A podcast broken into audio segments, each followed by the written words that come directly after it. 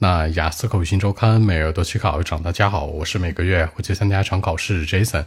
今天和大家分享讨论一下 Part One 当中的高频话题，叫做你所住的地儿相关。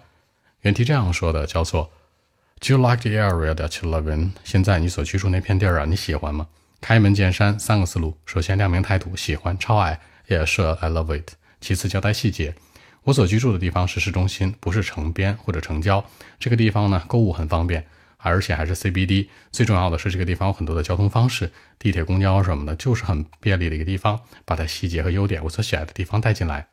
那第三结尾做个引导，强调出来呢，这个地方的问题和我的一个情感。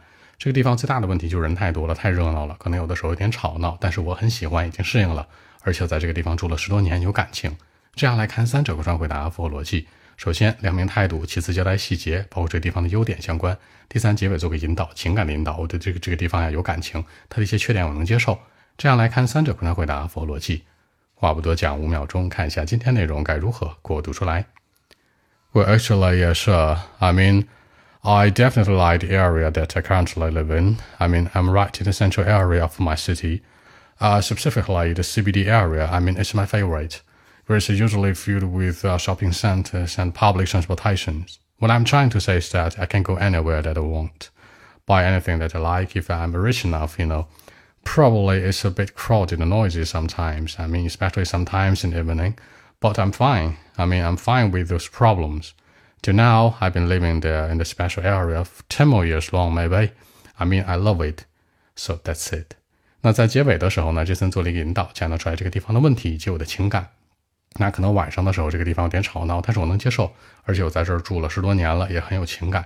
这样来看呢，做一个长效的引导，考官接下来就问了：那你对这个地方为什么会有情感呀？那你觉得闹点的地方能睡好吗？或者说你会经常搬家吗？形成更多话题的比对。